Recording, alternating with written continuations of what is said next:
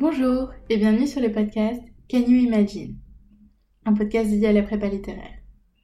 Le but de ces émissions, répondre aux questions et aux éventuelles angoisses sur la prépa littéraire, démystifier la prépa littéraire et donner à entendre des parcours de vie d'étudiants des Cagnes Ulm, Lyon, Paris-Saclay, qui sont actuellement en prépa ou qui en sont sortis récemment. Ce podcast est né de mon envie de partager mon expérience de la classe prépa littéraire dans une prépa de province et de proposer une réponse aux questions que je me suis moi-même posées un jour et que d'autres étudiantes et étudiants qui sont aussi tentés par l'aventure de la prépa seront sans doute amenés à se poser ou peut-être se posent déjà. Ce podcast abordera principalement la question de la classe prépa littéraire section AL, tout simplement parce que c'est ce que je connais le mieux et parce que c'est de cette filière que sont issus la plupart de mes amis qui vont intervenir dans le podcast. Avant de commencer cet épisode, si jamais le podcast vous plaît, n'hésitez pas à le liker en le notant avec quelques étoiles sur Spotify ou Apple Podcast et à le partager autour de vous pour qu'un maximum de personnes puissent bénéficier des informations et des conseils disponibles sur ce podcast. Un grand merci à vous et place à présent à l'épisode. Et aujourd'hui, je suis très heureuse de recevoir une très bonne amie, Madalena, qui a préparé le NSU option Histoire des Arts durant sa première cagne, avant de cuber en lettres modernes. Alors, bonjour Madalena. Bonjour Chloé. Merci beaucoup d'être venue pour présenter un petit peu ton parcours en Histoire des Arts et en lettres modernes. Mais de rien. Alors, j'ai commencé par te poser quelques questions. Donc tout d'abord, je te laisse te présenter, tout simplement. Alors, euh, je m'appelle Madalena et je vais faire le lapsus sur mon nom pour conserver un tout petit peu d'anonymat.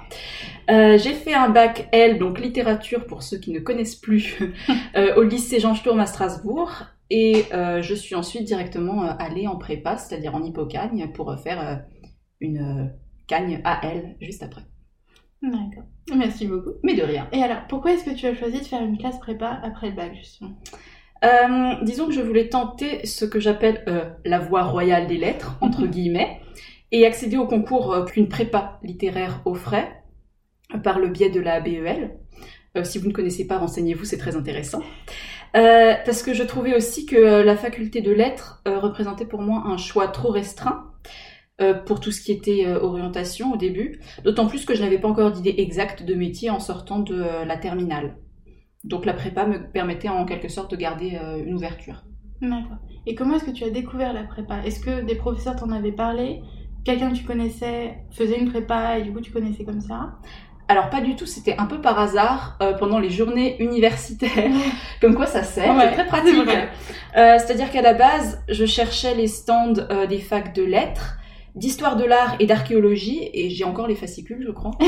et je suis tombée totalement par hasard sur le stand de Fustel, euh, qui était à côté et euh, en discutant un petit peu, bah, je me suis rendu compte que c'était très intéressant et euh, je me suis renseignée encore un peu plus en amont et au final j'ai décidé de faire ça. Et donc j'ai appris la date des portes ouvertes et je suis allée discuter avec donc les professeurs qui étaient et c'était la professeure d'anglais qui m'a reçue avec laquelle j'ai parlé. D'accord, oh, super.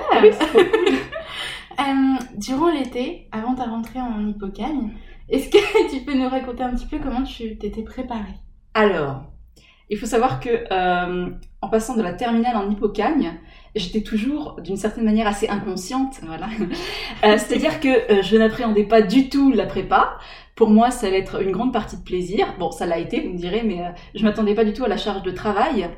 Et au final, euh, pendant l'été, ben, je me suis contentée de lire un ou deux livres qui est... non, on va être honnête, trois livres qui étaient au programme, dont celui de géographie, euh, qui nous a pas servi d'ailleurs parce que c'était une mauvaise indication. Oui, c'est vrai. Donc euh, il a fallu relire le bon livre deux semaines après la rentrée.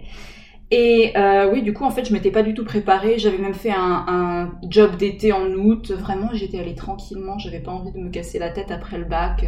C'était le la grande détente en fait. Mhm. Et j'ai bien fait au final parce que euh, enfin il y avait moyen de se rattraper euh, de rattraper les cours et toute la culture euh, pendant l'année donc ça allait. D'accord. Donc si c'était à refaire, tu la referais pareil? Ah oui. Oui.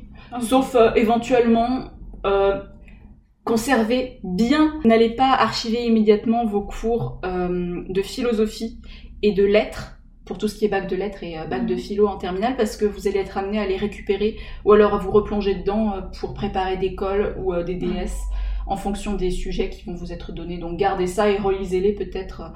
Ne passez pas directement à autre chose en passant oui, en ça peut servir. Oui, voilà, c'est des sources de culture et d'exemples qui sont très pratiques. C'est vrai, c'est un bon conseil.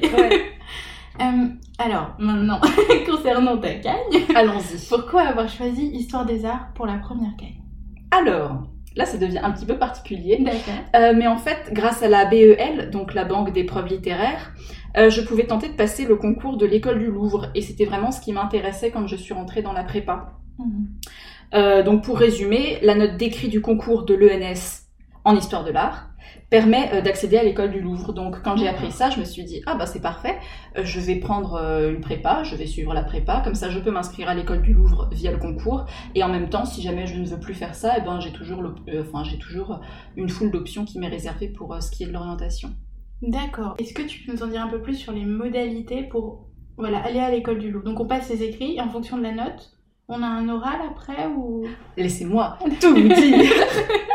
Alors, euh, lorsque vous vous inscrivez au concours de l'ENS grâce à la BEL, euh, vous avez la possibilité de vous inscrire à l'école du Louvre seulement si vous suivez l'option d'histoire de l'art. Donc en fait, euh, très concrètement, au moment des inscriptions, vous allez sur le site et lorsque vous euh, suivez toutes les euh, euh, ben, le déroulé et les indications qu'on vous propose, lorsque vous mettez que vous êtes en spécialité histoire de l'art, il va automatiquement vous proposer de cocher une petite case qui vous dit voulez-vous vous inscrire au concours de l'école du Louvre? Et du coup, c'est comme ça que vous pouvez le passer. concrètement, si la note d'écrit est satisfaisante, en général, on dit autour de 14, mais ça dépend. Enfin, c'est un peu plus large.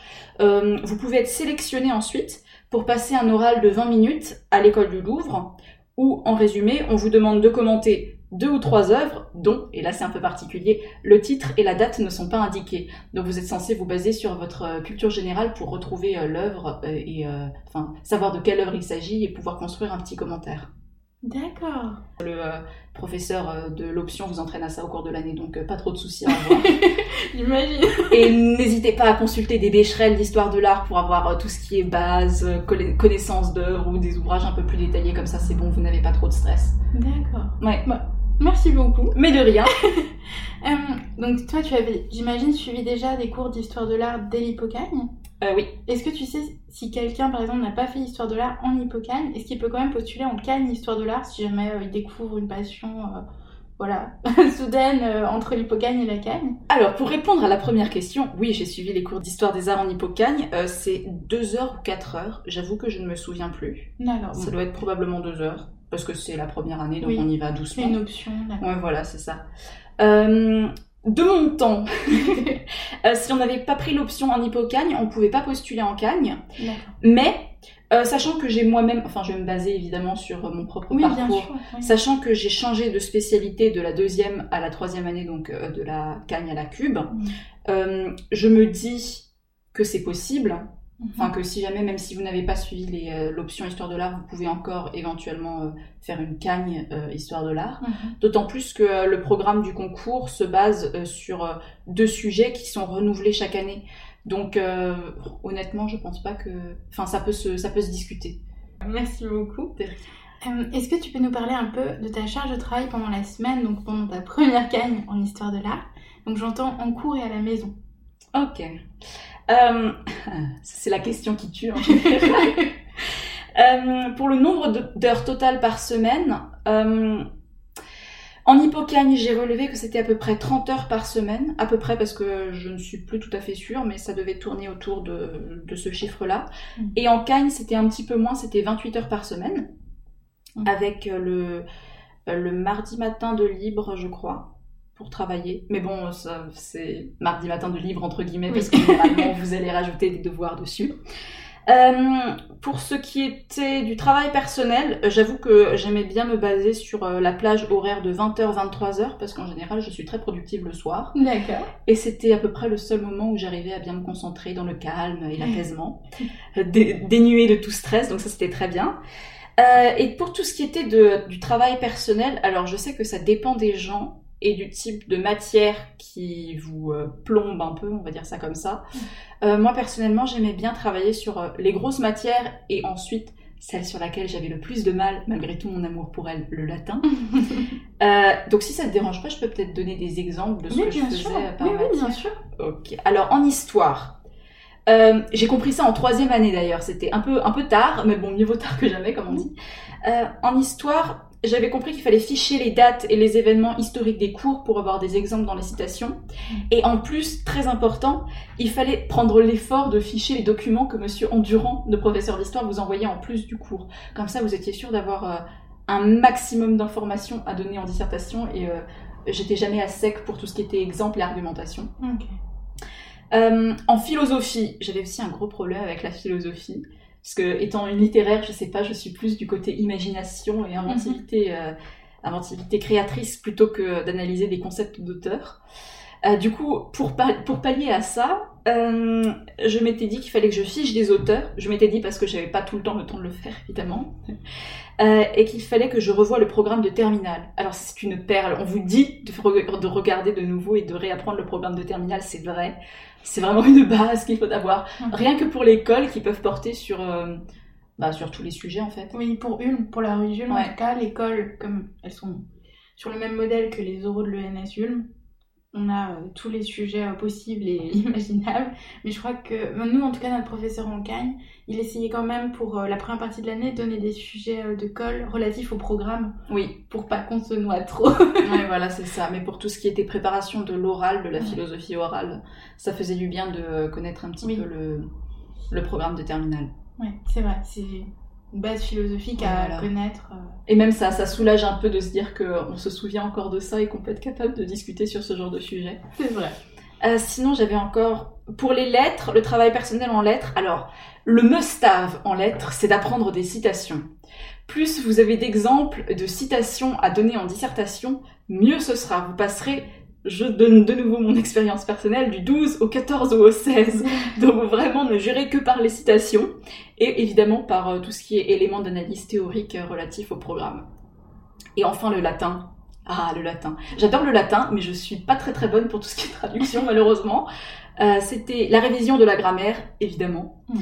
Euh, si jamais vous avez le temps, euh, essayez d'apprendre la grammaire avec des manuels de collège qui sont plus simples, parce que généralement, c'est des bases qui vous feront qui ne pourront que vous faire du bien et qui vont vous euh, calmer parce qu'en général la, la grammaire qu'on vous propose, enfin qu'on nous propose d'apprendre, parce que je t'exclus à chaque fois que qu'on nous propose d'apprendre euh, en cagne, euh, c'est un condensé absolument formidable. mais quand vous ne connaissez pas les règles, que vous avez besoin d'exemples, ou que même vous jugez que c'est un niveau un petit peu trop sec et concret pour vous, bah, ça fait toujours du bien de repartir aux petits classiques, euh, ou alors euh, à des manuels qui sont un peu plus simples et plus, faciles d'accès. Donc euh, n'hésitons pas à prendre des, petits manuels de, secondaire. Et sinon, en histoire de l'art, pour tout ce qui est travail personnel, le professeur était ses cours sur un blog dans le, auquel nous avions accès. C'est-à-dire que tout ce qu'il disait tout au long du cours était inscrit noir sur blanc avec les images, les références exactes des œuvres. Donc ça, c'était absolument formidable. Euh, donc par rapport à, ça, euh, bah, il fallait simplement ficher tous les exemples qu'il donnait dans son blog. Et il y en avait beaucoup, donc c'était très, très pratique pour les euh, dissertations. Mais évidemment un peu fastidieux à ficher parce que si vous avez par exemple 100 pages à digérer tout ça, c'est un peu compliqué, mais bon, il faut le faire, c'est pour la bonne cause. Et ensuite, euh, dans le cadre des cours d'histoire de l'art, il nous demandait, euh, en rapport toujours avec euh, le thème euh, de l'année, de faire des exposés. C'est-à-dire que vous allez avoir des, à peu près une trentaine d'exposés par thème euh, au long de l'année. Et ces exposés, c'est toujours bien de les ficher parce qu'évidemment, euh, comme c'est une recherche personnelle et précise de- des étudiants, eh ben, ça fait de nouveau une banque d'exemples tout, à fait, euh, tout à fait riche et intéressante. D'accord, merci beaucoup.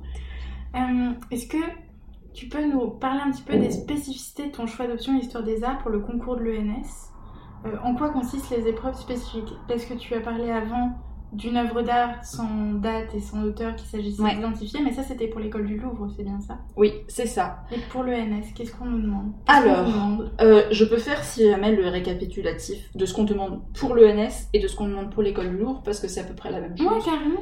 Merci beaucoup. Alors, mais de rien. Euh, donc, ce qui est spécial au concours, c'est que on a deux thèmes par an. Là, je vais me recorriger parce que j'ai dit, on a deux thèmes par an qui changent chaque année, mais en fait, c'est pas tout à fait ça, c'est plus subtil. C'est-à-dire que on a, euh, par exemple, je vais prendre l'année 2022. Vous allez avoir un nouveau thème qui va tomber, et en plus de ce nouveau thème, vous allez reprendre un autre thème qui était déjà tombé l'année dernière. C'est-à-dire que vous avez euh, bah, deux sujets à travailler tout au long de l'année et sur lequel portera le concours. Donc pour l'épreuve écrite, vous allez avoir une dissertation de 6 heures. Mhm. Euh, le sujet de cette dissertation portera sur un des deux thèmes au hasard. C'est le, jury qui choisit. généralement, on nous dit euh, ça fait à peu près 15 ans que en général, euh, le sujet porte sur le nouveau thème. Alors, euh, ne croyez pas ce qu'on vous dit, parce que la fois où j'étais en option histoire de l'art, euh, naïvement, j'ai cru ce genre d'affirmation, et il s'avère que le sujet est tombé sur la photographie, c'est-à-dire que c'était le sujet de l'année dernière que j'avais beaucoup moins travaillé. Alors, pas de panique à avoir en général. Si ça arrive, tout le monde sera dans la même situation, c'est-à-dire que tout le monde se mettra à trembler comme une petite femme et se dira qu'il est temps d'inventer ces exemples. Pour essayer de tromper le jury. C'est ce que j'ai fait. Euh, mais comme tout le monde va le faire, bah, vous, serez, vous serez noté en fonction du groupe, donc il y a peut-être une chance pour que ça marche. Euh, et en général, là, on dit, donc voilà, le, le, résultat de ça, la conclusion, c'est ne faites pas d'impasse, vraiment. on nous le dit chaque année. voilà, c'est ça, c'est vrai, c'est vrai, ne vous faites pas avoir. Et en gros, la note de l'écrit permet d'accéder à l'école du Louvre enfin au concours de l'école du Louvre. Et là, j'avais dit de nouveau, la moyenne, euh, c'est d'avoir 14 à l'écrit et vous êtes pris euh, pour ensuite passer l'oral de l'école du Louvre. Mais toujours en me basant sur ma propre expérience, lorsque euh, moi j'ai passé l'écrit, qui était évidemment un sujet auquel personne ne s'attendait, mhm. c'est-à-dire si je me souviens très bien, c'était la photographie du temps qui passe et de la mort. Alors pour vous dire, euh, c'était le sujet le plus pointu, le plus précis et sur lequel on avait le moins d'exemples. J'en étais euh, réduite à inventer des exemples euh, de noms de photographies et de noms de dates. Hein. je m'en suis tirée avec 10 et demi pour une invention totale. J'étais plutôt. Mais avec 10 et demi, j'ai réussi à être sur liste d'attente de l'école du Louvre. Donc là, vous dites pourquoi elle n'a pas eu de 14 Comment ça se mm. fait? Bah, C'est tout simplement parce que je pense que tous les autres élèves étaient dans le même cas que moi. Et là, le but, c'était euh, bah, qui aurait la copie euh, la, plus, la plus structurée, la plus argumentée en apparence, et qui arriverait à peu près à faire quelque chose de potable, euh, malgré la difficulté du sujet. Donc honnêtement, c'est ça. Si vous avez un sujet très très très précis, très pointu, essayez vraiment de rester toujours dans les cadres, faites la dissertation la plus ordonnée possible, et il y a des chances pour que ça marche. D'accord. Et alors, je passe aux oraux du coup, parce que j'ai parlé des écrits, mais pas des oraux. Euh, pour l'épreuve orale, alors, j'ai parlé avant de l'école du Louvre, mais on va commencer par celle de l'ENS peut-être. Parce que là, vous vous dites, ça vous fait déjà deux oraux. Eh ben oui, c'est ça. C'est-à-dire que il faut préparer euh, l'oral de l'ENS, donc qui est une école d'histoire des arts normale, avec euh, un commentaire de 4 ou 5 œuvres, mais dans ce commentaire de 4 ou 5 œuvres, évidemment, vous avez le titre, euh, le nom de l'auteur, enfin le nom de, de l'artiste, mhm. et euh, la date de parution de, de l'œuvre. Et vous construisez un commentaire euh, comparatif des quatre œuvres, sur quelle période ça porte, quels enjeux ça soulève. Mhm. Et là, normalement, c'est une heure et demie de préparation pour 20 minutes d'exposé et 10 minutes de questions. D'accord. Et ça porte sur le, une, des, une œuvre des deux programmes que vous préparez pendant l'année ou c'est tout à fait hors programme Ça peut tomber sur n'importe quoi? Alors, c'est une bonne question. Je crois que c'est sur le programme. D'accord. Oui, je crois que c'est ça. Oui, c'est sur le programme. Et le hors programme, c'est euh, l'école du Louvre, vraiment. Donc l'école du Louvre, comme j'ai dit. Je me souviens plus du temps de préparation. Je crois que c'est une heure ou une demi-heure. Après, ça peut peut-être varier d'une année. Ouais, en plus, il y a le Covid, donc euh, je sais même pas s'ils font encore les oraux. Ouais de lorsque je, lorsque j'ai postulé euh, comme c'était un temps de pandémie eh ben on n'avait pas les oraux donc ça se basait uniquement sur les notes de l'écrit. Mais normalement si les oraux fonctionnent bien s'ils sont pas annulés c'est une heure ou une demi-heure de préparation et 20 minutes de passage donc toujours sur les deux œuvres euh, sur lesquelles vous n'avez aucune information et hors programme D'accord. Ça fait un peu peur, mais vraiment, si euh, on se fait une, toute une liste d'exemples et qu'on construit bien sa culture euh, d'histoire de l'art, ça peut le faire. Et n'oubliez pas, euh, l'improvisation, ça marche. ça marche, vraiment. Donc allez-y, au talent, pas de soucis, vous, êtes, vous n'avez rien à perdre de toute façon. Vraiment, c'est pas grave. Le but, c'est de le faire. Et puis, si vous avez, si vous avez été admis aux oraux de l'école du Louvre, vraiment, c'est incroyable. Donc, réjouissez-vous-en. Merci beaucoup. De rien. Est-ce que tu peux nous parler un petit peu de tes méthodes de travail? Donc, j'entends, est-ce que par exemple, tu, Donc, tu nous as dit que tu travaillais plutôt le soir. Ouais. Est-ce que tu travaillais seul pendant la journée aussi? Est-ce que tu allais en bibliothèque? Est-ce que tu avais un groupe de cofichage peut-être? Souvent, c'est ça que nous avons. je peux pas te poser la question. Alors, pour les deux premières années en Hippocagne et en Cannes, j'ai travaillé toute seule. Mhm. Parce que j'étais pas encore habituée euh, à l'idée de travailler en groupe. En général, en terminale, j'avais l'habitude de vraiment travailler toute seule, donc j'ai continué. Euh, et oui, il faut vraiment privilégier le. Pour ce qui est l'histoire de l'art, je me souviens qu'il fallait absolument, absolument que je privilégie le fichage des exposés. En... Euh, mais là, j'aurais dû le faire en groupe parce que ça aurait été une meilleure idée, vu qu'il y avait un grand nombre d'exposés quand même. sinon, toujours en histoire de l'art et même de manière générale, en Hippocagne, en Cagne et en Cube. Le but c'est d'avoir le plus de culture possible. Et en prépa, comme vous disposez de peu de temps, euh, bah, faites des fiches en groupe. C'est ça qui marche bien. euh, donc euh, en général, c'est des listes d'œuvres. Donc toujours pour l'histoire de l'art, je reviens souvent. Oui, oui, non, c'est dédié. C'est vraiment des listes d'œuvres avec le nom d'artiste, le nom de l'œuvre, la date de création. Et euh, c'est un peu la même chose en, lettres, euh, c'est toujours des listes de citations que je faisais, parce que ça marchait bien, les listes de citations, dans les dissertations. Et comme de toute façon, il est recommandé de compléter le cours par des exemples personnels, euh, généralement, c'était ça que je faisais, des fiches. Je ne jurais que par les fiches. Et de manière générale, pourquoi les fiches Pourquoi le travail en groupe? Parce que euh, de toute façon, vous allez devoir euh, vous euh, approprier le cours, qui est déjà très dense, mais le cours, en général, les profs vous le disent, mais c'est pas, c'est pas, enfin, c'est, vraiment juste une base, c'est un squelette que vous allez devoir agrémenter, sur lequel vous allez devoir broder des petites choses.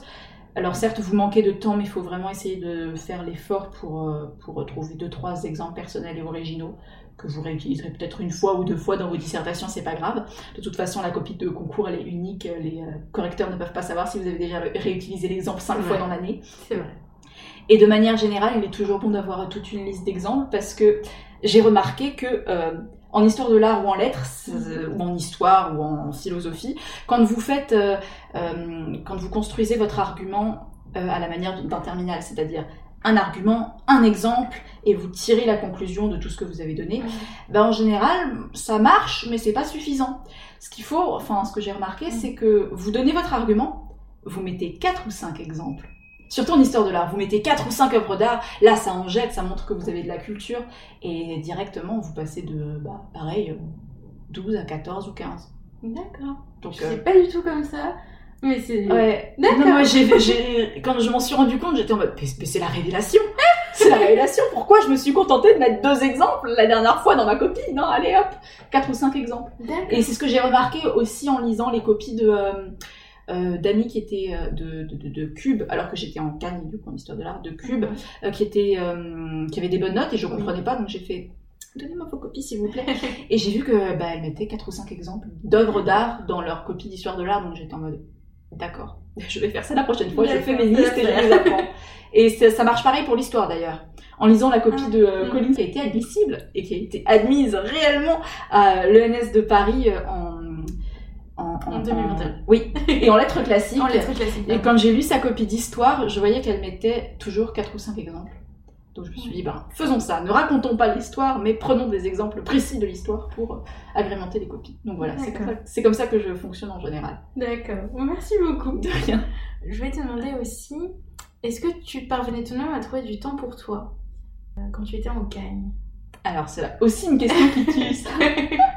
Euh, alors, j'avais beaucoup de chance parce que j'habitais littéralement à 10 minutes de la prépa à vélo.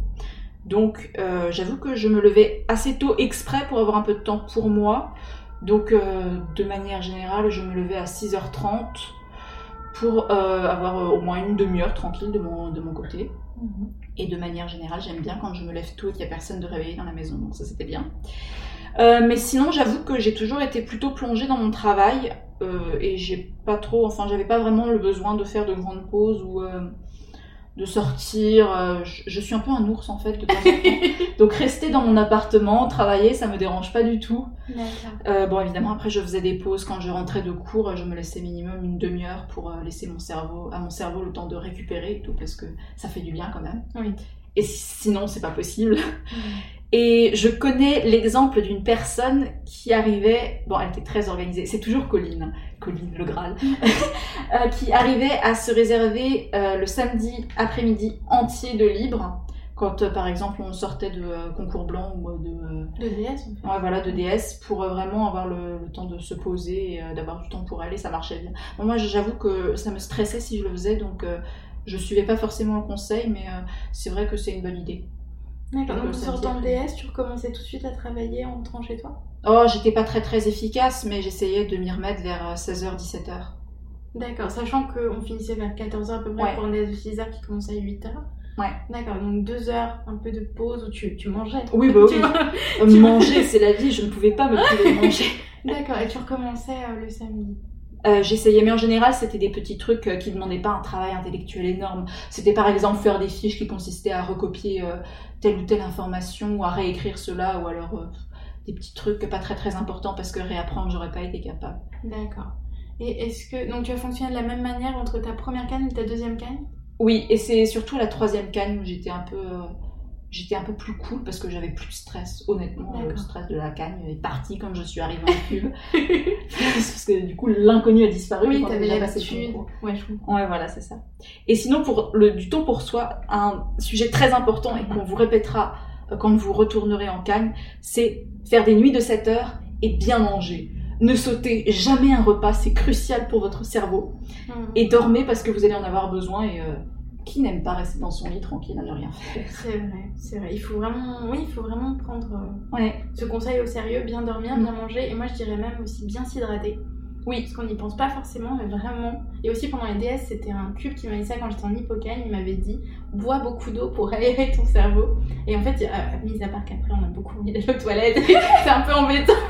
pendant 6 heures, on a une idée ah, faut que j'y aille, et on sort. Mais sinon, pour aérer le cerveau, beaucoup boire, et même en général pour votre vie, toute votre vie, buvez de l'eau toute la journée. D'ailleurs, ça me fait penser, c'est une anecdote, hein, mais quand j'avais des DS, moi je fonctionnais à la bretzel. Alors on est en Alsace, on est à Strasbourg, moi euh, je, je, dois manger un petit encas quand on est en DS, bah, j'allais m'acheter une bretzel le matin et c'était mon grand repas pendant les DS. Et ça marchait très bien. J'aimais ma bretzel, hein. je vivais par la bretzel en DS. Ah, c'est marrant Ah mais, mais, je pense que tu m'as vu euh, en troisième année, j'avais juste ça. Les bretzels? J'avais pas remarqué. Ah c'était bon. Mais je y avait des autres à côté qui salivaient J'étais oui, la bretzel. euh, Est-ce que euh, tu aurais des conseils pour faire face au stress? Donc tu disais que tu étais plus stressée dans ta première canne que ta deuxième. Mis à part le côté que tu avais maintenant l'habitude est-ce que tu avais des petites astuces pour pallier au stress? Je te vois sourire. Ah, j'en ai des tonnes. En plus, j'ai tout listé. Alors, le premier conseil, ce serait déjà relativiser. Parce que très honnêtement, si vous manquez l'ENS, c'est pas la fin du monde. vous avez encore une foule d'autres choses à faire. Mhm. Euh, vraiment au niveau de l'orientation. En plus, euh, généralement, les gens qui sont dans des euh, prépas littéraires, ils ont même pas 20 ans. Oui, oui c'est vrai. Ouais, même pas. Donc euh, vraiment, vous pouvez faire euh, tout ce que vous voulez des réorientations. Bon, éventuellement pas ingénieur mathématique, mais euh, si vraiment vous avez la foi, vous reprenez le programme. C'était possible. Hein ouais, voilà. Donc ne vous mettez pas trop la pression. Je comprends que vous pouviez avoir ça à cœur, mais ne vous détruisez pas l'esprit ou le corps. Ne faites pas des crises de panique. c'est, enfin, ne vous infligez pas ça. sinon, encore un conseil. En prépa, on note la copie pas la personne. C'est pas parce que vous allez avoir un 9 ou un 8 euh, sur 20 mm. en histoire ou en philosophie que euh, c'est que, que vous êtes vraiment pas une que vous n'avez pas votre place ici. C'est on note vraiment ce que vous avez fait à un temps donné de 8h à 14h le samedi matin. Euh, il se peut que vous ayez une vie de famille un peu compliquée ou que mm. vous ayez des problèmes avec vos amis et vous réussissez pas à faire votre DS correctement. Donc vraiment ne, ne vous souciez pas trop de ça. Vous avez encore toute l'année pour enfin toute l'année, vous avez huit mois pour euh, vous corriger, c'est énorme, profitez-en. Et si vraiment vous avez envie de, bien progresser, demandez des copies de ceux qui ont des meilleures notes. N'hésitez pas à les lire, prenez des conseils euh, partout où vous pouvez en récupérer et ne vous mettez pas trop la pression là-dessus parce qu'il y a toujours moyen de s'améliorer. Euh, si vous pensez que vous n'avez pas assez de temps pour tout faire, c'est vrai, ça va vous arriver en hypocagne et en cagne, c'est normal. Soyez juste efficace. Imprégnez-vous essentiellement du cours, c'est la grande base que les professeurs vous donnent. Donc vraiment, euh, partez de là, fichez-le, euh, apprenez tout ce que vous voulez, mais euh, ne, ne, le, ne, ne, faites pas l'impasse là-dessus. Et euh, si, vraiment, euh, si vous avez des exemples complémentaires à rajouter, faites-le, c'est toujours bienvenu. Mais si vous n'avez pas le temps, c'est normal. Euh, en général, les trois quarts, non, je vais être honnête, pratiquement toute la classe n'arrivait pas à rajouter des exemples complémentaires. Il y avait peut-être, allez, quatre personnes. Je connaissais peut-être quatre ou cinq personnes qui arrivaient à le faire de manière vraiment poussée en prenant des exemples qu'ils avaient bien détaillés, qu'ils connaissaient, qu'ils maîtrisaient. Sinon, le reste, bah, se basait sur le cours parce que honnêtement, avec toutes les matières qu'on avait à travailler, c'était la chose la plus évidente à faire. Sinon, encore euh, faire face au stress, le meilleur point sur lequel je me suis rendu compte en troisième année, évidemment, c'est quand je n'en avais presque plus besoin, c'est euh, se rabattre sur la méthode de la dissertation et maîtriser à fond toutes, euh, tout, oui, tout vraiment toutes les méthodes qu'on vous demande de faire pour euh, toutes les, tous les examens. C'est-à-dire que vous devez savoir exactement ce qu'on attend de vous en dissertation, exactement ce qu'on attend de vous en colle. Demandez les copies des cubes en début d'année quand vous arrivez en Cagne, ça va vous sauver la vie. Vous allez directement savoir ce qu'on attend de vous et ça va vous enlever euh, le poids de l'inconnu, enfin le, le, le, souci de pas avoir fait exactement ce qu'il faut parce que vous avez déjà eu un exemple vraiment concret qui, qui a été présenté devant vos yeux mmh. et vous vous en êtes inspiré. Et c'est là où le principe de copier les autres, ça marche. Parce que si vous copiez la copie de quelqu'un qui, vous, qui a eu 18 à une copie euh, à un DS d'histoire ou à un DS de lettres, vous allez voir ce que vous, vous avez pas fait et vous allez progresser. Ça marche mmh. systématiquement. Les profs vous le disent en général en début d'année, suivez ce précieux conseil. et le plus important, ce serait de sourire. Faire face au stress, sourire. De toute façon, Vraiment, qu'est-ce que vous manquez? Vous manquez un concours. Il y a combien de personnes en France qui ont manqué le concours de l'ENS? Ben, Il y en a des tonnes. Est-ce qu'ils sont morts? Non. Donc vraiment, prenez ça comme, euh, j'allais dire comme des vacances, mais non, pas du tout. Prenez ça comme une expérience. Vous allez rentrer en prépa, vous allez vraiment apprendre à gérer votre stress, vous allez apprendre à euh, travailler des matières sur lesquelles vous n'êtes pas forcément enthousiaste. Personnellement, c'était la géographie, la philosophie, mais sinon, vous allez vraiment apprendre à faire des trucs que sur lesquels vous n'avez pas l'habitude de travailler. Vous allez vraiment apprendre à devenir polyvalent et vous allez apprendre à vous organiser. Et ça, je promets que c'est la base. Donc voilà, si euh, après la prépa, euh, vous n'avez pas réussi le concours, bon, j'arrête pas de dire que vous n'avez pas réussi le concours. Si vous l'avez réussi, c'est parfait, c'est génial. vous êtes des anges, vous méritez votre place à l'ENS. Si vous ne l'avez pas réussi, c'est pas grave, vous allez repartir d'un bon pied. Euh, honnêtement, je pense pas que vous puissiez avoir pire qu'une prépa. Euh, une question de stress, euh, ça peut pas, enfin, je pense pas qu'il puisse avoir pire, mais c'est une excellente chose, je trouve. Je pense que ouais, c'est très formateur et en termes d'émulation, je pense que c'est difficile de faire aussi bien qu'une prépa en termes d'émulation. Oui, voilà, ça aussi. Et euh, tout ce qui est lien avec les autres personnes, c'est très pratique aussi. C'est vrai. Parce que comme on est des petites classes de 30, euh, maximum 40 personnes, ben on, a, on, a, beaucoup de soutien et euh, on se met pas des bâtons dans les roues parce qu'on sait que ça sert à rien. Ouais. Donc euh, ça c'est pratique. Ouais, et puis comme on vit tous la même expérience, ça, oui. ça, fait des liens. Toi et moi on s'est rencontrés en prépa. Ouais. Exactement. Donc voilà, c'était mes petits conseils pour le stress. Ah, merci beaucoup. justement, on parlait d'organisation. Oui, Est-ce que tu peux nous parler un petit peu de ton organisation euh, pendant une semaine type et peut-être aussi avant les concours blancs ou les vrais concours? Euh, mm. Est-ce que tu peux nous en parler un petit peu? Alors, euh, j'avais pas d'organisation type, je pourrais pas détailler quel nombre d'heures par semaine, ah par jour. je sais juste que la plage, de, la plage horaire 20h, 23h, ça, ça marchait de, du feu de Dieu pour moi. Mhm. Mais sinon, euh, j'ai découvert ça de, encore en troisième année, euh, quand je discutais avec Colline. Euh, je la voyais faire, elle avait un agenda tellement bien organisé, c'était parfait. Je la voyais faire des emplois du temps par semaine et par mois ce que je faisais pas du tout. Moi, j'ouvrais mon agenda comme en terminale, je notais ce que j'avais à faire, et quand je tournais la page, par exemple, je sais pas moi, du vendredi au lundi, j'étais en mode oh, il y a ce petit DS, je ne l'avais pas vu, quel dommage. Donc, euh, je me suis dit, ça m'est jamais arrivé, mais j'ai toujours eu cette petite peur. Donc, euh, en, en cube, je me suis dit, je vais m'y mettre sincèrement, je vais faire des, emplois du temps par semaine. Et dans cet emploi du temps par semaine, je vais décrire précisément ce que je veux faire par jour. Et en plus de ça, je fais des emplois du temps par mois. Et ben, ça sauve la vie. D'accord. Les emplois du temps à fond, vous savez ce que vous avez à faire, vous savez quel DS vient, quand il vient. ça, c'est la base et vous pouvez vous préparer. Alors, ce que je disais à un moment donné, enfin, ce que j'aurais voulu faire surtout, c'est je vais me préparer trois semaines à l'avance pour faire ce DS. Oui. Sauf qu'en fait, Oui, voilà, ça, ça relève de la théorie. En pratique, on n'a pas le temps parce que de toute façon, vous allez avoir une colle par semaine plus un autre DS, mm. plus les, les interrogations de latin tous les vendredis, qui sont un peu compliquées à gérer des fois. Donc, euh, ce que je faisais, c'est que euh, en cube surtout, je m'en suis rendu compte, mm. j'ai décidé de commencer à prendre le cours parfaitement dès le début de l'année.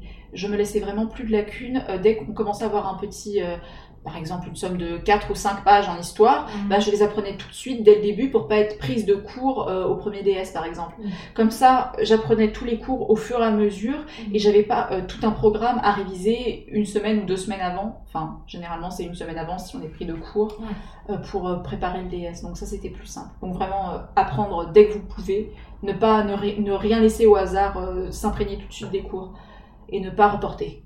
Surtout ne pas reporter parce que vous n'allez pas en avoir le temps. Ouais, surtout, je pense, avant un concours blanc, en particulier, comme c'est chaque jour une épreuve, il faut s'y prendre à l'avance. Oui, voilà, les concours blancs, naturellement, il faut vraiment être à fond dedans. Et les concours blancs, je dirais que le stress commençait à se faire ressentir mm. un peu un mois à l'avance. Oui, c'est Donc, ça. en général, euh, il y avait une, une population un peu plus... Euh, un peu plus concentré de personnes dans la salle d'études. Mm. Et ce que j'avais remarqué, c'est que euh, on avait plus de gens qui restaient dans la salle d'études jusqu'à 18h. Mm-hmm. Et en général, ça marche bien. Rester euh, jusqu'à 18h à la prépa pour préparer les concours blancs, rien que pour faire les fiches, ça sert parce que déjà vous voyez d'autres personnes travailler, vous vous sentez pas seul. L'émulation. Exactement. Et ensuite, bah, c'est bien pratique quand vous avez des tonnes de, fiches à réviser ou euh, un peu de besoin de tranquillité. Donc en général, un mois à l'avance, vous faites euh, des journées de jusqu'à 18 heures euh, pour bien réviser euh, tranquillement les concours blancs. D'accord. Merci beaucoup pour tes conseils. Est-ce que tu peux nous dire, donc tu as choisi de cuber. Oui. Et particularité, comme nous l'avons dit, mm. tu as choisi de cuber dans une spécialité différente de ta première spécialité. Ouais. Est-ce que tu peux nous raconter un petit peu pourquoi? Qu'est-ce qui t'a amené à changer d'histoire de l'art? D'autant que je veux pas dire de mais tu as eu l'école du Louvre finalement. Ouais. Tu as eu l'école du Louvre et pour lequel tu étais rentrée en prépa. Ouais. Et finalement, tu as fait l'année moderne. C'est ça. Tu peux nous en parler un petit peu? J'y vais. Alors, j'y vais, je pars. Euh, en fait, c'était une stratégie de concours, tout bêtement. Alors, il faudrait que je réexplique pourquoi j'ai cubé, parce que sinon, la stratégie de concours, ça ne va pas hmm. avoir de sens. Euh, en fait, euh, j'ai eu l'école du Louvre. Déjà de base, j'étais sur liste d'attente. J'étais troisième sur liste d'attente euh, à l'école du Louvre et au final, je l'ai eu parce qu'il y a des personnes qui se sont désistées. Et euh, après réflexion, bah, j'ai décidé de ne pas y aller parce que ça correspondait plus trop à mon projet professionnel. Et à la base, je voulais faire guide conférencier, mais bon, il y avait tout, il y avait tout ce qui était Covid, pandémie et tout ça. Et euh, en regardant bien le, euh, enfin, le, le, métier, la sécurité de l'emploi, je me suis dit qu'il n'y avait pas beaucoup de, enfin, il y avait pas beaucoup de, de, de, place, de 1, mhm. et que euh, c'était c'est triste à dire, mais que c'était un métier en voie de disparition. Donc je me suis dit que il était peut-être, enfin, j'ai perdu sur le coup mes motivations qui m'avaient poussé à le faire et j'ai préféré réfléchir encore, d'autant plus que maintenant avec les nouvelles réformes, n'importe qui euh, peut faire guide conférencier, quelles que soient les licences qu'ils ont. Sauf si évidemment c'est dans un grand musée, mais dans ce cas-là, les places euh, sont, sont, très restreintes. Mmh. Donc euh, je suis partie du principe que j'allais faire une licence de lettres modernes à la place. Et pour ça, je me suis dit, je vais de nouveau continuer en prépa parce que c'est ça va me permettre de tenter le concours de l'UNS. Si je l'ai en lettres, bah, tant mieux. Et si je l'ai pas en lettres, c'est pas grave. Comme ça, j'ai une validation d'équivalence en lettres à la faculté de Strasbourg. Ils ont validé quand même une licence Ouais. Même si tu avais fait sur de l'art en deuxième année. Ça, c'est super. Ouais, c'est ça. Enfin, ils m'ont pas validé une licence, ils m'ont validé une L2 d'histoire de l'art, en fait. D'accord. En équivalence. Et du coup, bah, je suis allée en, en cube, euh, bah, en spécialité lettres. Et au final, c'était pas un mauvais choix parce que je me suis dit, pour tout ce qui est stratégie de concours, j'avais remarqué que j'avais des meilleures notes en lettres, bon, c'était lettres tronc commun certes, qu'en histoire de l'art. En histoire de l'art, je devais tourner autour de 12-13. Mhm. En lettres, euh, je tournais autour de 14-15. D'accord. Et en cube, c'était 15-16. Euh, Donc euh, j'étais plutôt. Enfin, bravo. J'étais plutôt confortée dans mon choix. Et c'est vrai que quand j'étais en spé, bah, j'avais des, des, notes pas mauvaises du tout. Enfin, j'arrivais à peu près à tourner autour de 13-14, ce qui est très honorable. Très honorable. Donc c'était. Ouais, j'ai pas du tout regretté. C'était très, très sympathique. D'accord. Donc c'était vraiment pour des questions de concours en fait. Euh, oui, et parce que j'avais changé de projets professionnels aussi entre-temps. Parce que je voulais faire prof. Et au final, euh, c'est encore à la réflexion. Nous verrons où, où je, vais, euh, je vais aller. mais euh, voilà, voilà. D'accord, merci beaucoup. De rien. Concernant la préparation de ta cagne durant l'été, est-ce que tu t'es préparé de la même manière pour ta première année de cagne en histoire de l'art et ta deuxième année en lettres modernes? Je sais que tu nous as parlé de l'hypocagne au début du, de l'épisode, mais est-ce que c'était différent en Est-ce que pour le coup tu as lu plus de trois œuvres? Avant cette année de concours. Déjà, il faut savoir que le programme d'histoire de l'art et le programme de lettres n'est pas du tout le même. C'est-à-dire que pour euh, les lettres, euh, on avait quatre œuvres au programme. Du coup, euh, je me suis dit, je ne fais pas d'impasse. Ah oui, oui, oui, pour le tronc commun. Oui, voilà.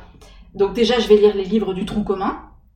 et en lettres SP, on avait aussi plusieurs œuvres. Je me souviens plus, on en avait trois. C'est pour ça que j'ai bugué, j'ai cru que Sauf que Sauf que euh, j'ai pris ma décision de cuber en lettres un peu tard, c'est-à-dire que c'était euh, vers euh, août. Ah oui, mi-août. Et du coup, bah, en fait, je suis arrivée en cours, bah, je suis arrivée au début de l'année, normalement, tout à fait sereine, mais sans avoir lu les œuvres en entier. C'est-à-dire que j'avais juste lu une œuvre sur les trois, et qu'il a fallu que je rattrape ces livres bah, au cours de l'année. Bon, c'était pas très très compliqué, j'ai réussi à peu près à rattraper rattraper euh, le coup, mais sinon, euh, oui, c'était ça. Après, qu'est-ce que j'ai pu faire? Euh, pas, Oui, pour les lettres, tronc commun. Euh, je m'étais fait des fiches techniques parce que j'avais, enfin, j'avais remarqué que pour l'école, c'était toujours pratique de savoir analyser euh, telle ou telle figure de style, tel ou tel procédé grammatical. Ah euh, et ce que j'avais pas fait en cagne ni en hypocagne, et en fait, c'est bien pratique. Donc, je me suis replongée dans des manuels de terminale. Je suis retournée sur des sites. Alors, ne le dites pas au professeur, mais c'était les premiers sites que j'avais trouvés sur internet qui faisaient les listes de toutes les métaphores possibles et imaginables.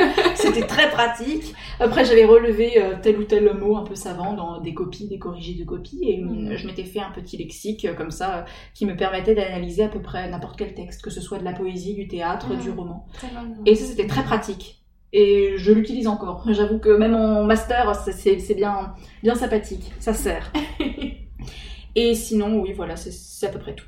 D'accord. Merci beaucoup. De rien. Est-ce que, ça donc c'est la question traditionnelle de ce podcast, est-ce que tu peux nous raconter ton pire souvenir et ton meilleur souvenir en prépa, dans l'ordre de ton choix, pendant les trois années que tu as passées en prépa Alors, euh, pire souvenir. Alors, pire souvenir, c'est terrible à dire, mais euh, c'était l'école de philo.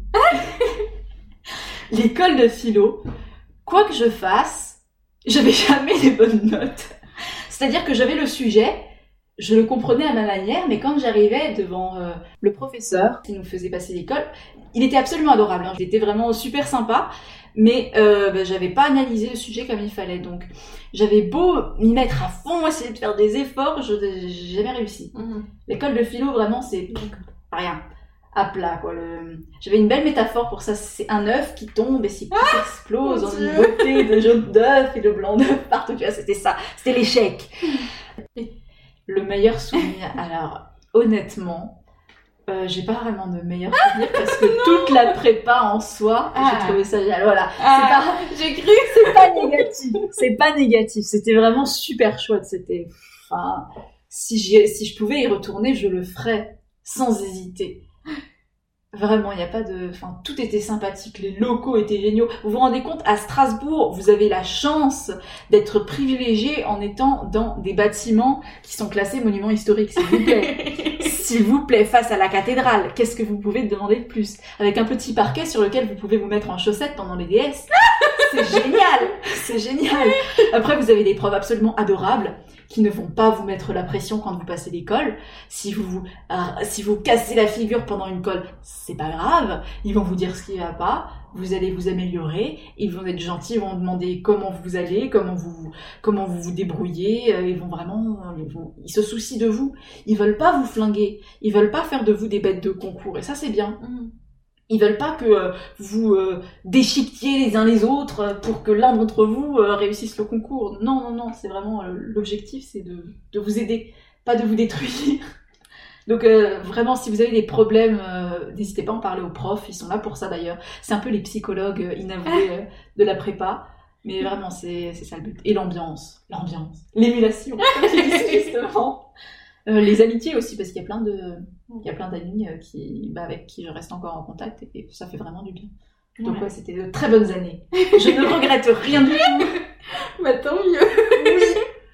Et enfin, pour finir cette, euh, cet épisode, tu as donné beaucoup de conseils pendant cet épisode. Est-ce que tu en aurais encore quelques derniers conseils à donner à de futurs préparationnaires ou de futurs cagneux ou est-ce que tu as tout dit déjà? Parce que tu en as vraiment donné pas mal, alors merci beaucoup.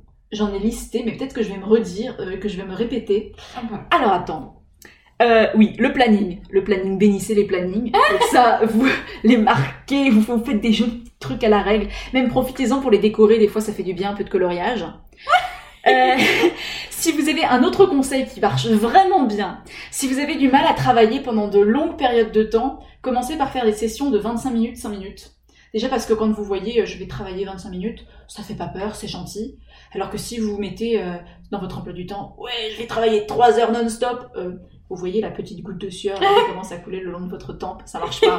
Donc commencez 25 minutes, 5 minutes, et après vous faites des sessions de 1 heure, 5 minutes, ça marche tout à fait, et euh, vous vous mettez plus, dans, vous vous mettez dans le rythme de manière plus, plus, plus douce, mm. c'est moins traumatisant on va dire. Et l'idée d'avoir des pauses, ça calme aussi, ça fait du bien. Donc profitez-en pour vous détendre. À ce moment-là, vous mangez, euh, vous faites autre chose, vraiment vous coupez et vous pouvez après euh, faire euh, travailler sur plusieurs matières différentes quand vous coupez votre, votre temps de travail en 25 minutes. Par exemple, si vous travaillez 25 minutes, 5 minutes sur 3 heures, bah, vous avez le temps de travailler sur 6 trucs différents. Vous avez limite de quoi bosser sur toutes les, toutes les matières que vous avez en prépa. Donc ça, c'est cool. sinon, un autre conseil qui marche bien, mais ça dépend des gens.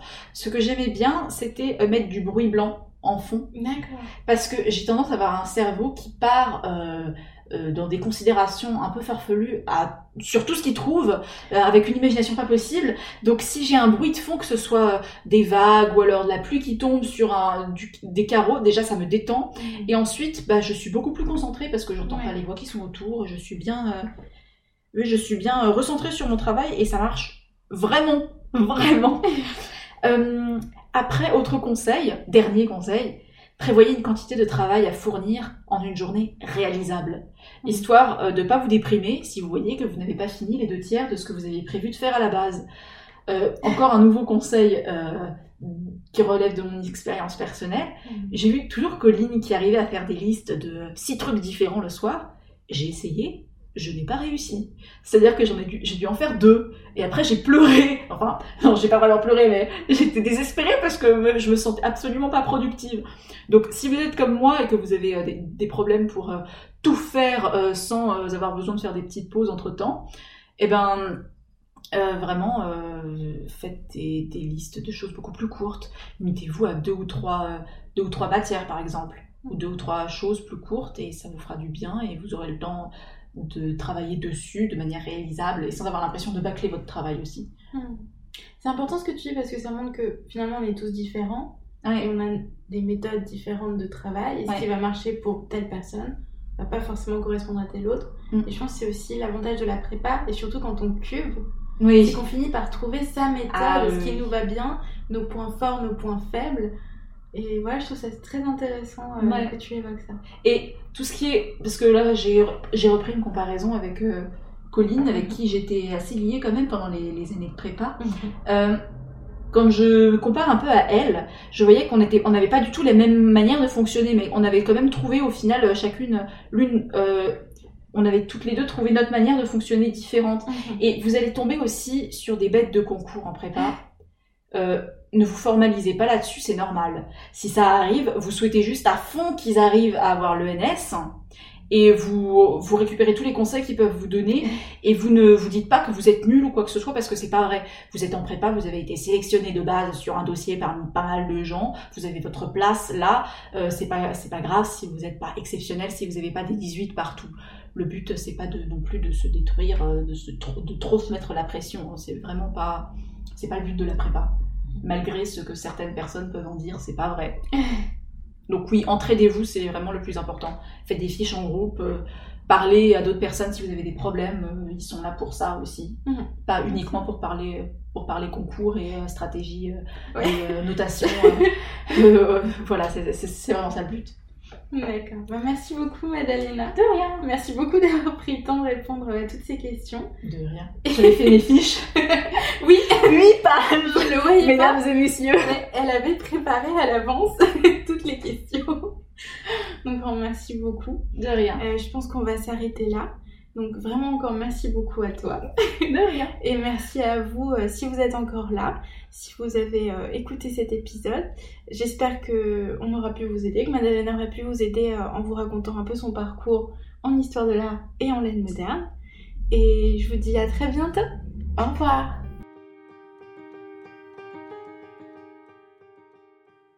Merci beaucoup d'avoir suivi cet épisode.